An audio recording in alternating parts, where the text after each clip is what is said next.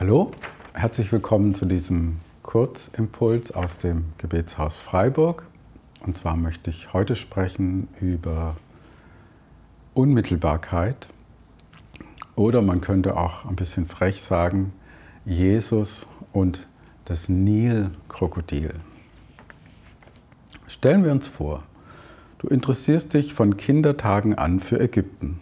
Du bist fasziniert von den Pyramiden, Pharaonen und der alten Kultur der Ägypter, aber auch von der Flora und Fauna entlang des Nilufers.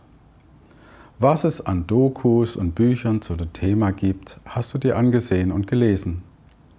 In neueren Serien schweben sogar Drohnen mit HD-Kamera über dem Nilufer und filmen die dort lebenden Tiere in höchster Qualität.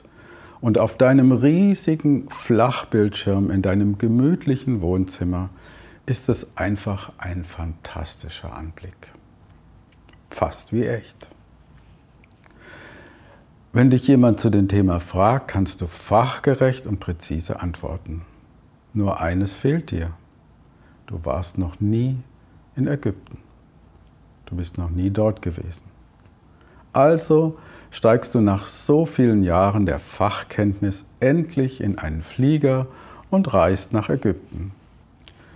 Dort angekommen wanderst du fasziniert an den Ufern des Nils entlang. Plötzlich entdeckst du nur wenige Meter vor dir ein riesiges Nilkrokodil. Im Schilf versteckt, über drei Meter lang, ein riesiges Nilkrokodil. Und es schaut dich ruhig mit seinen kalten Augen an und kontempliert vielleicht gerade, ob du ein geeignetes Mittagessen bist. Der Schreck fährt dir durch alle Glieder, dein Puls rast, aber du bist klug genug, dich langsam Schritt für Schritt rückwärts zu bewegen. Kein HD-Video, keine Doku kann dir dieses Gefühl geben, denn es handelt sich um eine echte, also reale Begegnung, eine unmittelbare Begegnung mit einem echten Nilkrokodil. Und natürlich ist Gott kein gigantisches Nilkrokodil. Gott ist aber auch kein kosmischer Teddybär. Den Gott, den Jesus Christus uns offenbart, ist der Vater. So lange bin ich schon bei euch und du kennst mich immer noch nicht, Philippus, entgegnete Jesus. Wer mich gesehen hat, hat den Vater gesehen. Wie kannst du da sagen, zeig uns den Vater? Glaubst du nicht, dass ich im Vater bin und dass der Vater in mir ist? Was ich euch sage, sage ich nicht aus mir selbst heraus. Der Vater, der in mir ist, handelt durch mich. Es ist alles sein Werk. Jesus sagt, der Vater, der in mir ist, handelt durch mich. Es ist alles sein Werk. Glaubt es mir, dass ich im Vater bin und dass der Vater in mir ist. Wenn ihr immer noch nicht davon überzeugt seid, dann glaubt es doch aufgrund von dem, was durch mich geschieht. Das ist Johannes 14, die Verse 8 bis 11, neue Genfer Übersetzung. Jesus war ganz Mensch, ein Mensch, den seine Jünger unmittelbar erfahren konnten. Er stellt uns den allmächtigen, allgegenwärtigen, allwissenden Gott als guten Vater vor. Ich stelle mir gerade vor, diese Geschichte aus dem Evangelium, wo da ein blinder Mann ist und Jesus spuckt auf die Erde und macht daraus einen Brei mit seinem Speichel und reibt diesen Brei in die Augen des Blinden und zuerst kann er etwas sehen und dann kann er richtig sehen. Das ist unmittelbar. Das ist keine abstrakte Theologie, sondern das ist eine echte und reale und äh, Erfahrung, die alles verändert. So könnte ich mal sagen. Der christliche Glaube ist nicht esoterischer oder ätherischer Natur. Überhaupt ist der Gott, der uns in der Bibel begegnet, ein Gott der Beziehung und der Begegnung. Im Alten Testament gibt es sogar ein Zelt der Begegnung. Der Tempel in Jerusalem sollte ein Ort der Begegnung mit Gott sein. Im Neuen Testament wird uns die Erfüllung im Heiligen Geist vor Augen gestellt. Jesus selbst spricht darüber im Evangelium des Johannes. Doch wenn der Helfer kommt, der Geist der Wahrheit, wird er euch zum vollen Verständnis der Wahrheit führen. Denn was er sagen wird, wird er nicht aus sich selbst heraus sagen, er wird das sagen, was er hört. Und er wird euch die zukünftigen Dinge verkünden. Er wird meine Herrlichkeit offenbaren, denn was er euch verkündigen wird, empfängt er von mir.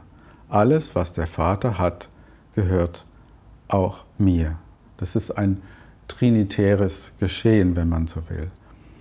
Und diese Herrlichkeit offenbaren, das hört sich vielleicht für uns ein bisschen äh, unkonkret an, aber damit ist tatsächlich ein sehr konkretes Geschehen gemeint.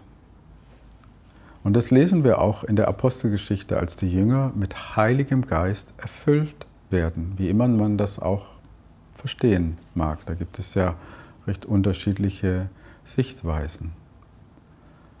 Dieser Kurzimpuls ist eine Einladung, dass wir eine Reise in das Land unserer Sehnsucht machen. Jesus nennt es das Reich Gottes. Soweit es an uns liegt, wollen wir die Möglichkeit einer unmittelbaren, einer direkten Gottesbegegnung in Erwägung ziehen. Es gibt so viel gute christliche YouTube-Videos von Hillsong, von Bethel, von was weiß ich, es gibt ja immer so Modeströmungen und was gerade angesagt ist und so. Es gibt so viel christliche Taschenbücher. Aber das alles ist uns nicht wirklich dienlich, wenn wir auch nicht eine, eine innere Erfahrung mit dem haben, was Jesus uns verheißen hat. Der bekannte Versspruch von, Vers ist falsch, der bekannte Spruch von Karl Rahner ist ja, der Mystiker, nein, der Fromme der Zukunft wird entweder ein Mystiker sein, einer, der etwas erfahren hat, oder er wird nicht mehr sein. Es ist gerade in diesen verrückten Zeiten, in denen wir heute leben, wichtig, dass wir, soweit es an uns liegt, einen Raum schaffen zu Gottes Begegnung. Das geschieht vor allem auch in der Stille und im Schweigen, indem wir uns zurückziehen von dem Getriebe der Welt und einen Raum öffnen, in den hinein Gott auch unmittelbar wirken kann und uns verändern kann. Auch oder durch den Heiligen Geist. Was nützt uns all das, wenn wir nicht unmittelbar etwas erfahren haben? Hiob hat gesagt, Herr, ich kannte dich nur vom Hören sagen, jetzt aber habe ich dich mit eigenen Augen gesehen.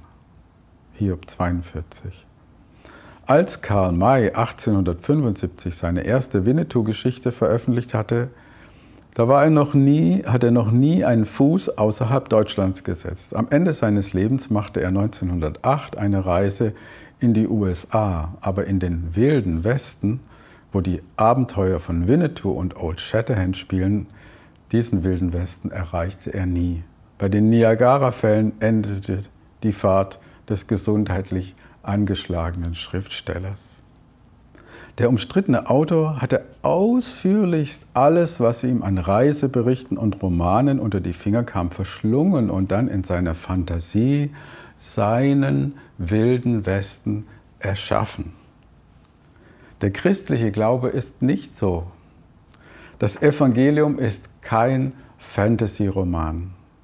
Jesus Christus war eine reale historische Gestalt, dessen konkretes Leben und Sterben am Kreuz in dieser Welt den Lauf der Geschichte der Menschheit nachhaltig verändert hat. Und die Bibel erklärt uns, gelobt sei Gott, der Vater unseres Herrn Jesus Christus, der uns nach seiner großen Barmherzigkeit wiedergeboren hat. wiedergeboren hat zu einer lebendigen Hoffnung durch die Auferstehung Jesu Christi von den Toten. 1. Petrus 1, Vers 3. Das ist eine reale Erfahrung. Leben pulsiert, atmet und bewegt sich. Es ist konkret, es ist keine Fantasy. Ich sage es nochmal. Unseres Herrn Jesus Christus, der uns nach seiner großen Barmherzigkeit wiedergeboren hat. Wenn du, wenn du von neuem geboren wirst, wenn du neues Leben empfängst, dann ist es eine konkrete, eine unmittelbare Erfahrung, wie die Kraft durch dich hindurch fließt. Natürlich meine ich damit nicht, dass wir Schwarmgeister werden. Gute Theologie und ein verbindliches, das ist wichtig, Achtung, verbindliches sich einfügen in eine konkrete christliche Gemeinschaft, auch ohne Sonderoffenbarung, ist wichtig. Das ist nicht so, mit Unmittelbarkeit meine ich nicht, dass wir immer eine Sonderoffenbarung brauchen, sondern es ist das ganz normale, alltägliche christliche Leben. Nicht mehr und nicht weniger.